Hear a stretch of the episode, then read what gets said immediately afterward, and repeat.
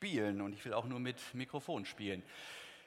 Danke, Konrad Haas und Band. Das Lied ist eigentlich von Annette Lusian.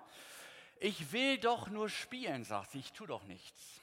Und sie kommt eigentlich ziemlich sympathisch dabei rüber. Ich weiß nicht, wer das Original kennt, das Video auch dazu. In dem Refrain steckt Lebensfreude eines experimentierfreudigen Wesens, das quasi absichtslos die Grenzen des Möglichen austestet und genießt und dabei auf, ja, wie soll man sagen, gewisse Nebenwirkungen trifft, die sie nicht ganz einschätzen kann und nun etwas erschrocken und verwirrt sagt, sorry, es sollte ein großer Spaß werden, eine große Party der Freiheit. Wir wollten es krachen lassen, das Leben in vollen Zügen genießen. So ein wenig die bürgerliche Variante von Sex, Drugs und Rock'n'Roll, halt so ohne Drogen. Es war alles angerichtet. Er will, sie will, aber das Glück, das entzog sich und die Lust wurde zur Last und plötzlich ist alles wahnsinnig kompliziert und man kann nur so ganz leicht verwirrt den Rückzug antreten. Lass mal lieber sein. Hab so viel Respekt vor deinen Gefühlen. Man hat so das Gefühl, dass unsere ganzen Lebensbooster, also diese Dinge, die unser Leben erst zur vollen Entfaltung bringen wollen, so wie das Geld, mit dem das Leben angenehm werden soll, die Macht, die unsere Wirksamkeit, unseren Wirkungskreis erhöht und nun auch der Sex, irgendwie gewisse Widerhaken entwickeln, wenn sie nicht bestimmungsgemäß verwendet werden. Aber wozu Sachen da sind, wenn sie nicht bestimmungsgemäß verwendet werden, das ist manchmal gar nicht so offensichtlich. Darum haben wir ja für alles Spezialisten. Nicht? Da befragen wir dann in Gesundheitsdingen unseren Arzt oder Apotheker. Ganz klar, nicht? Aber wer berät uns in Glücksfragen? Wer berät dazu zum bestimmungsgemäßen Gebrauch einer Sache? Oder ja, wenn es um Sachen geht, wo es gar nicht um Benutzung geht, also um Menschen, machen wir das frei Schnauze, so nach Gefühl, beraten uns da Freunde, der Haustherapeut, die Wissenschaft, wenn ja, welche. Wie auch immer, eins ist klar, der Pfarrer, der ist es nicht. Der lebt nämlich in seinem lustfeindlichen und spaßbefreiten Religionsuniversum und hat von den 50 Grauschattierungen des Lebens keine Ahnung. Man könnte sagen Eyes White Shut. Ja, und überhaupt, Bibel und Kirche sind leibfeindlich, so hört man. Die wissen mit dem eigenen Körper eigentlich gar nichts anzufangen. Wenn ich das höre, ich habe ja nun 13 Semester Theologie studieren dürfen, da muss ich immer ein bisschen schmunzeln, weil leibfeindlich und Christentum Echt jetzt? Wer das behauptet, hat er schon mal in der Bibel gelesen und zum Beispiel das hohe Lied der Liebe kennengelernt, in welche offener und ja lustvoller und genussvoller Weise dort von Liebe und Sexualität die Rede ist. Ich lese mal ein paar Verse, die, die schlimmsten musste ich hinterher wieder rausstreichen, hat meine Frau mir verboten vorzulesen, also ich konzentriere mich jetzt hier auf die anderen. Habt ihr ihn gesehen, ihn, den meine Seele liebt? Kaum war ich an ihn vorübergegangen, an den Wächtern, den Sittenwächtern, fand ich ihn, den meine Seele liebt. Ich hielt ihn fest, ließ ihn nicht mehr los, bis ich ihn ins Haus meiner Mutter brachte, in die Kammer derjenigen, die mich geboren hatte. Ihr Mädchen von Jerusalem, ich beschwöre euch bei den Gazellen und den Rehen des Feldes, dass ihr die Liebe nicht aufweckt und stört, bis es ihr selber gefällt. Und auch der junge Mann findet offensichtlich an ihr Gefallen, der dann äh, plötzlich zu sprechen beginnt und bietet in seiner Schilderung der Schönheit seiner Geliebten alles auf, was es sozusagen in seiner Welt an Vergleichen vollkommener Schönheit gibt. Da heißt es dann, dein Haar gleicht einer Ziegenherde, die vom Gebirge Gilead talwärts zieht, deine Zähne die sind wie eine Herde frisch geschorener Schafe, die gerade aus der Schwemme kommen. Jeder von ihnen hat seinen Zwilling, keiner von ihnen fehlt. Deine Lippen sind wie ein scharlachrotes Band und dein Mund ist wunderschön. Also wir merken, wir gehen so von oben nach unten langsam. Deine Schläfen hinter deinem Schleier schimmern wie eine Scheibe vom Granatapfel. Dein Hals ragt hervor wie der Turm Davids, aufgebaut in Schichten. Tausend Schilde hängen an ihm, alles Schilde der Helden. Deine beiden Brüste sind wie zwei junge Rehe, wie Zwillinge der Gazelle, die unter Lilien weiden. Und wenn der Tag anbricht und die Schatten fliehen, will ich zum Myrrenberg, dem Weihrauchhügel gehen. So, die Beschreibung beginnt oben bei den Haaren und geht dann südwärts. Äh, falls Sie es verpasst haben sollten, auch Myrrenberg und Weihrauchhügel sind keine Ortsbezeichnung, sondern Teil der erotischen Liebesmetaphorik hier. Wer rote Ohren kriegt, äh, der sollte bei den Schilderungen des Freundes durch die Geliebte dann möglicherweise kurz Luft schnappen gehen, denn ihre Begeisterung entbehrt nicht einer gewissen Explizität, wie man so schön sagt. Auf der Körperreise südwärts heißt es, zwischen beeindruckenden Schilderungen über die Beschaffenheit von Arm und Bein über den Körper. Sein Körper ist wie ein Elfenbeinstoßzahn, der mit Saphiren besetzt ist. Noch Fragen? Wir merken, die Bibel hat eine überaus hohe Meinung zu Sinnlichkeit, Sex und Erotik. Das kann man, wenn nicht schon an diesen Schilderungen, daran erkennen, dass der christliche Glaube den Leib in besonderer Weise adelt. Unser Leib soll Tempel des Heiligen Geistes sein, heißt es zum Beispiel. Gott selbst will darin wohnen. Der sagt nicht Igitt, der Körper, sondern er wohnt darin. Wir sind quasi dazu ausersehen, so eine Art Heiligtum auf zwei Beinen zu sein. Konsequenterweise hoffen wir auch nicht in eine nebulöse Geistigkeit hinein aufzuerstehen. Nein, es ist im Glaubensbekenntnis im Christlichen immer von der Auferstehung des Leibes die Rede. Da gibt es keine Trennung in Soft und Hardware, sondern der Leib gehört untrennbar zu unserer Identität dazu. Und Sex gehört dementsprechend nicht als ja so eine Art körperliches Überengagement in die Schmuddelecke, sondern will in Gottes Reich den Partnern Freude aneinander schenken, ihre Hingabe und Zugehörigkeit zueinander vertiefen, ja und Leben spenden. Es ist Teil des großen Schöpfungsjubels, den wir schon im Paradies hören, als Adam seiner Eva in die Arme säuselt. Nicht, äh, da heißt es dann, endlich Fleisch von meinem Fleisch, sagt Luther so ein bisschen possierlich. Eigentlich müsste man es mit einem langgezogenen Wow übersetzen. Ja. Und in der Tat, Sex bleibt im Schöpfungsganzen keine Randnotiz. Wir erkennen das in der Schöpfungsgeschichte daran, dass Gott aufgehört hat, mit Erde und Leben rumzumanschen, aus denen er ursprünglich den Menschen formt, sondern er beteiligt jetzt den Menschen durch Sex an seinem eigenen Schöpfungswerk. Ist unglaublich, nicht? Wir dürfen als Menschen teilnehmen an Gottes Schöpfung was uns auch sonst im Leben alles misslingen äh, mag. Hier gelingt endlich mal was, was Hand und Fuß hat. Das ist gut. Die Bibel feiert Körper und Sinnlichkeit, aber, und das stellt dies nicht in Frage, sondern unterstreicht es äh, geradezu, sie warnt auch vor Gefahren, die sich in dem Zusammenhang bieten. Es gibt Missbrauchsformen von Sexualität, die nicht frei und froh machen, sondern im Gegenteil in tiefe Traurigkeit, in Abhängigkeit und auch in falsche Bindungen führen. Das gilt ja leider für viele Dinge. Wir haben das in den letzten Wochen mit einigen Themen durchgespielt. Nicht Geld und Macht, mancher erinnert sich. Vieles, was wir besitzen, ist im Rahmen des empfohlenen Gebrauchs hilfreich und nützlich. Aber wenn es beginnt, uns zu besitzen und wir von ihm besessen sind, dann kehrt sich die Sache plötzlich um.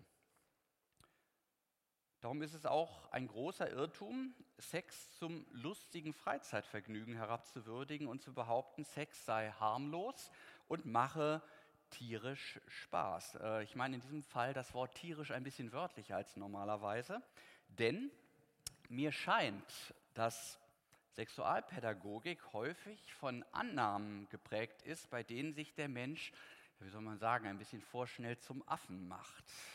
Dann wird nämlich Sexualität zu einer tierischen, also zu einer instinkthaften Handlung reduziert, der man angeblich mehr oder weniger irgendwie ausgesetzt ist, so wie Hunger und Durst. Und im Rahmen dieser Denke gerät man dann fast in den, in den Bereich von Menschenrechtsverletzungen, wo man dann irgendwie sagt, ja, vielleicht ist Sex gerade nicht dran bei dir. Denn die Nahrung, die verweigern wir ja auch schließlich niemandem.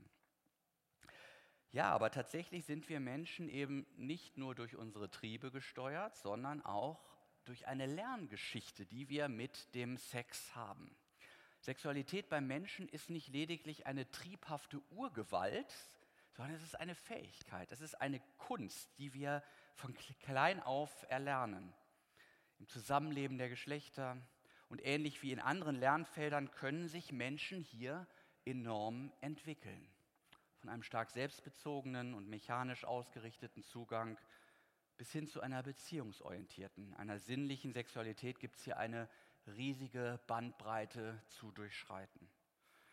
Und wenn wir von Beziehungen reden, dann stellt sich natürlich auch die Frage, wer als Partner für so einen Lernprozess eigentlich in Frage kommt. Das sind die Fragen, die ich persönlich im Biologieunterricht immer vermisst habe, wenn die Lehrerin mit den Bananen kam.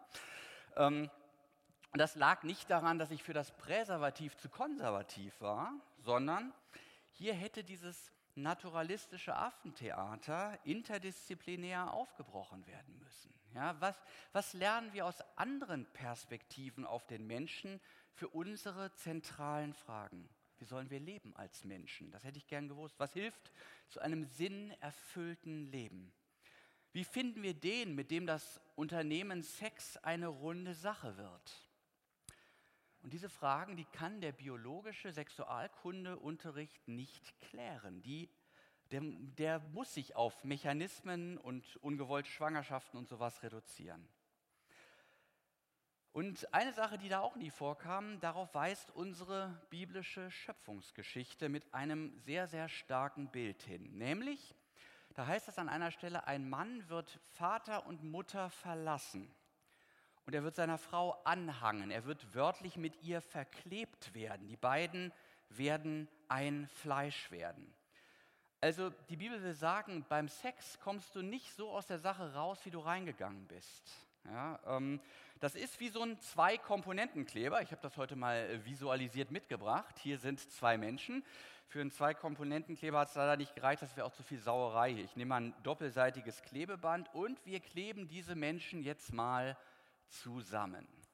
Das ist das, was die Bibel sagt, was passiert. Zwei Menschen werden im Grunde genommen eins. Und du kriegst das nicht mehr so auseinander, wie es mal war. Das wirst du nicht mehr los. Da bleibt immer ein Teil vom anderen auch an dir hängen.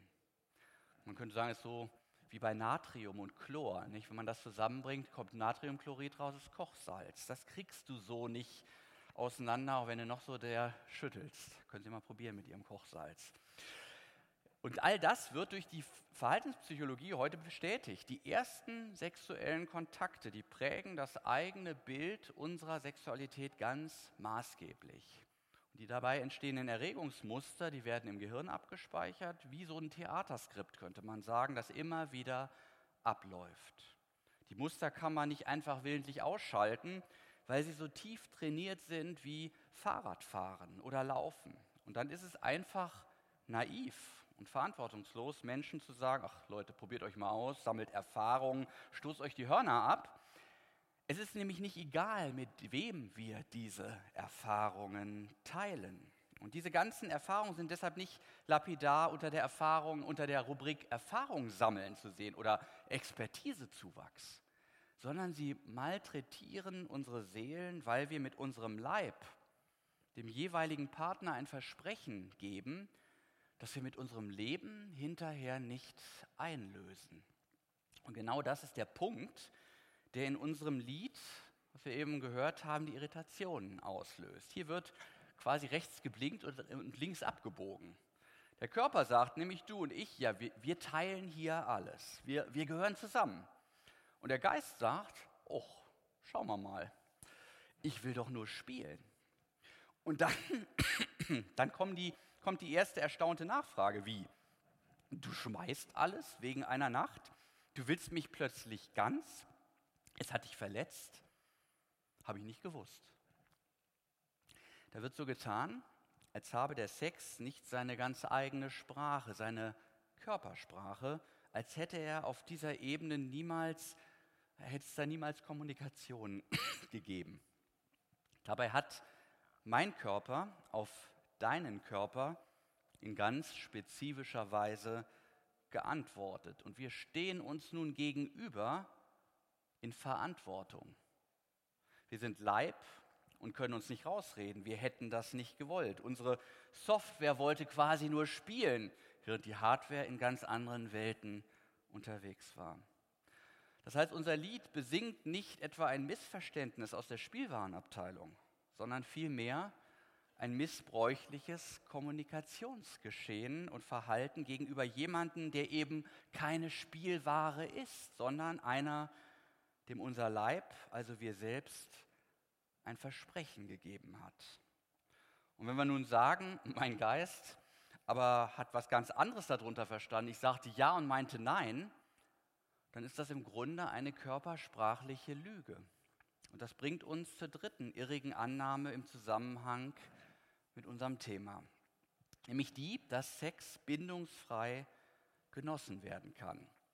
So redet uns ja unsere Gesellschaft. Sie hat sich als kleinsten Nenner für konsensbasierten Sex ausgesprochen. Also, wenn keiner dagegen ist, kann man schon machen. Sympathie, Liebe, Beziehung, gegenseitige Verantwortung, Quatsch, papalapap. Alles über engagierter Firlefanz. Ich will doch nur spielen. Es gilt die Doppel-K-Antwort. Konsens und Kondom reicht. Bindung nicht nötig. Und das ist, finde ich, ein merkwürdiger Rat, wenn man im Hinterkopf hat, dass hier ein Hochleistungsklebstoff angerührt wird. Und darum ist es leider allzu wahr, was das Lied dann singt, dass du nicht mehr bist, was du einmal warst, seit du dich für mich ausgezogen hast. Diese Erfahrung prägt. Man ist nicht mehr derselbe, und wenn du dann auseinandergehst, dann reißt du was auseinander. Oh, das war sehr tragisch jetzt. Ich hoffe, ganz so schlimm wird es nicht. Ähm, ja, und da nimmt es da Wunder, dass im Lied von Verletzungen die Rede ist. Wie kann man darüber im Ernst erstaunt sein? Ja, wie kommt es auf diesem Hintergrund der erwartbaren Kosten doch zu diesem ja merkwürdigen Ratschlag vom bindungsfreien Sex? Das hat mich beschäftigt. Ich glaube, das hängt mit einer grassierenden Pandemie zusammen, die die Bindungskräfte in unserer Gesellschaft zunehmend zersetzt. Und die heißt nicht Corona. Ich komme gleich darauf zurück. Ich frage nämlich, ich habe ja öfter Leute auf der Couch sitzen, die heiraten wollen, und dann frage ich die immer, was sie eigentlich für eine Beziehungsgeschichte mitbringen. Also was habt ihr bei euren Eltern über Beziehungen gelernt? War das ermutigend für euren eigenen Start in die Ehe? Und mancher merkt dann, während er erzählt, dass er da eine ganz schöne Hypothek mit sich rumschleppt und dass da auch manches im Raum steht, wo man Bammel hat. Bindungsängste nennen das die Psychologen. Und diese Ängste, die steigen im Querschnitt der Bevölkerung mit der Anzahl an gescheiterten Beziehungen in unserem Umfeld natürlich exponentiell, also geradezu pandemisch an. Das ist ja klar, nicht? Wenn du es überall in deinem Umfeld herum knallen hörst und siehst, ja, dann wirst du selber auch unsicher. Ich habe gestern mit meiner Frau zusammen mal überlegt, seitdem wir geheiratet haben, wie viele unserer Freunde und Bekannten, die auf dem Weg auch irgendwie ähm, zusammenkamen, sind wieder auseinander. Das waren erschreckend viele. Und darüber denkt man natürlich in dem Moment auch irgendwie unterschwellig nach. Und wenn die Trennung zum Normalfall wird, dann ja, sagt mancher, oh, lieber nicht oder wenn schon, dann irgendwie mit angezogener Handbremse. Jetzt könnte man natürlich vordergründig sagen, ja, das Problem haben die ja glücklicherweise, die sitzen ja bei dir am, ähm, äh, quasi auf der Couch, die wollen ja heiraten. Sache ist komplizierter. Angst lässt uns Menschen nämlich sonderbare Dinge tun. Mancher verschließt seine Augen vor dem Schmerzhaften in der eigenen Geschichte, indem er sich in idealistische Träume verliert. Habe ich sehr häufig. Dann sagt, wird mir gesagt, hier sitzt jetzt endlich der Partner, der mich glücklich macht. Und der ist natürlich total pflegeleicht. Der ist stets kerngesund und glücklich und oh Wunder ohne größere emotionale Bedürfnisse und Probleme. Komisch eigentlich, so ganz anders als ich. Sie können mir glauben, Herr Pfarrer, Mr. Wright erfüllt alle meine Bedürfnisse und stellt selbst fast keine Ansprüche.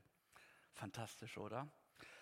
Naja, jetzt kann man irgendwie in Ehrfurcht zu Boden sinken und sagen, wo haben Sie bloß diesen durch und durch perfekten Menschen abgegriffen? Also was heißt Mensch? Das muss ein Engel gewesen sein.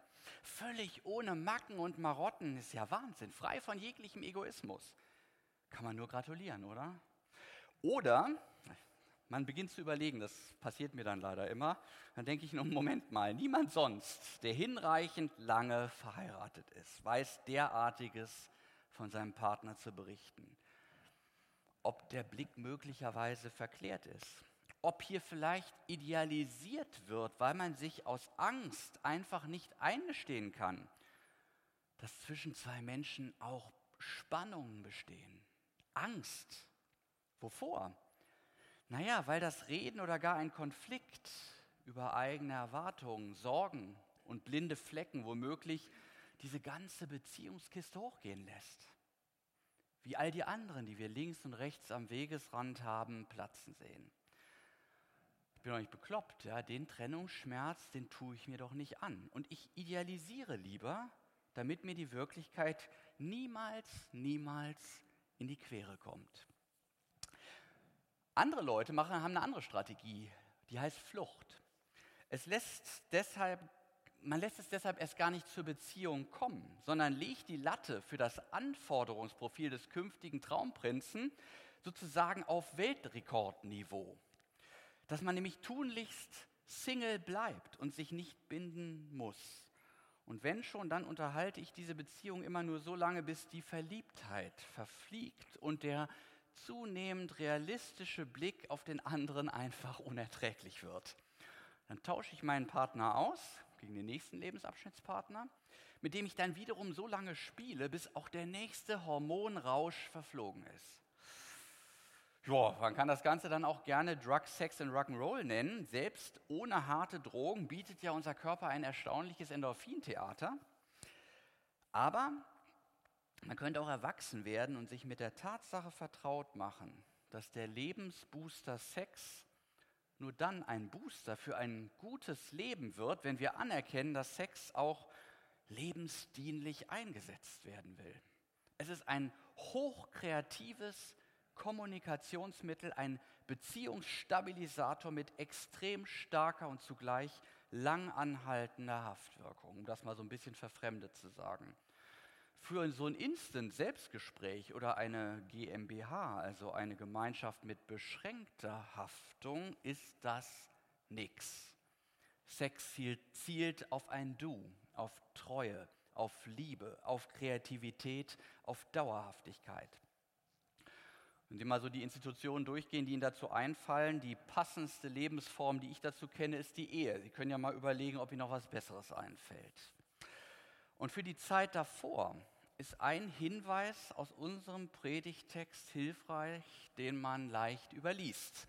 Da heißt es, haben wir eben auch vorgelesen, ihr Mädchen von Jerusalem, ich beschwöre euch bei den Gazellen und den Rehen des Feldes, dass ihr die Liebe nicht aufweckt und stört, bis es ihr selber gefällt. Gazellen lassen wir jetzt mal weg. Sagen etwas weniger lyrisch, liebe Freunde, holt mal den Booster nicht zu schnell aus der Tasche. Denn bevor ihr Klebstoff anrührt, stellt doch erstmal sicher, ob überhaupt etwas zusammengeklebt werden soll. Vergewissert euch, dass ihr vom Wesen, den Zukunftsplänen und der Lebensaufgabe eures Partners auch wirklich so angezogen seid, dass das auch so bleiben soll. Vorschneller Sex birgt die Gefahr, sehr tiefe Gefühlsbindungen für den anderen zu entwickeln, bevor man sich überhaupt richtig kennengelernt hat. Für Spielereien ist das ein bisschen zu risikoreich. Nach biblischem Verständnis nimmt Sexualität den Partner mit seiner ganzen Persönlichkeit in Anspruch und gibt sich zugleich selbst total hin. Und dann muss man überlegen, nicht, was in aller Welt kann als vernünftiger Grund gelten. Also unvernünftige weiß ich ganz viele. Das mit jemandem zu tun, mit dem man nicht das ganze Leben teilen will, geschweige von vornherein keine Bindung anstrebt. Die Bibel rät, dass wir die Liebe nicht aufwecken und stören sollen, bis es ihr selbst gefällt. Das ist nicht Gottes Missgunst oder das Werk eines himmlischen Spielverderbers, sondern es ist der Rat unseres Schöpfers, sich Zeit zu lassen. um sich wirklich richtig kennenzulernen und die Liebe stückweise, gerade auch in ihren zarten Tönen, wachsen zu lassen. Sex, Drugs und Rock'n'Roll würden das brachial übertönen. Das sagt immerhin der, der uns nach seinem Ebenbild geformt und designt hat, der Gott der Treue und der Liebe. Und der steht naturgemäß total auf Bindung, weil Treue und Liebe eben genau danach fragen. Und ich denke, wir als seine Ebenbilder sind gut beraten, ihm darin zu folgen. Überlassen wir das Spielen den Kindern. Amen.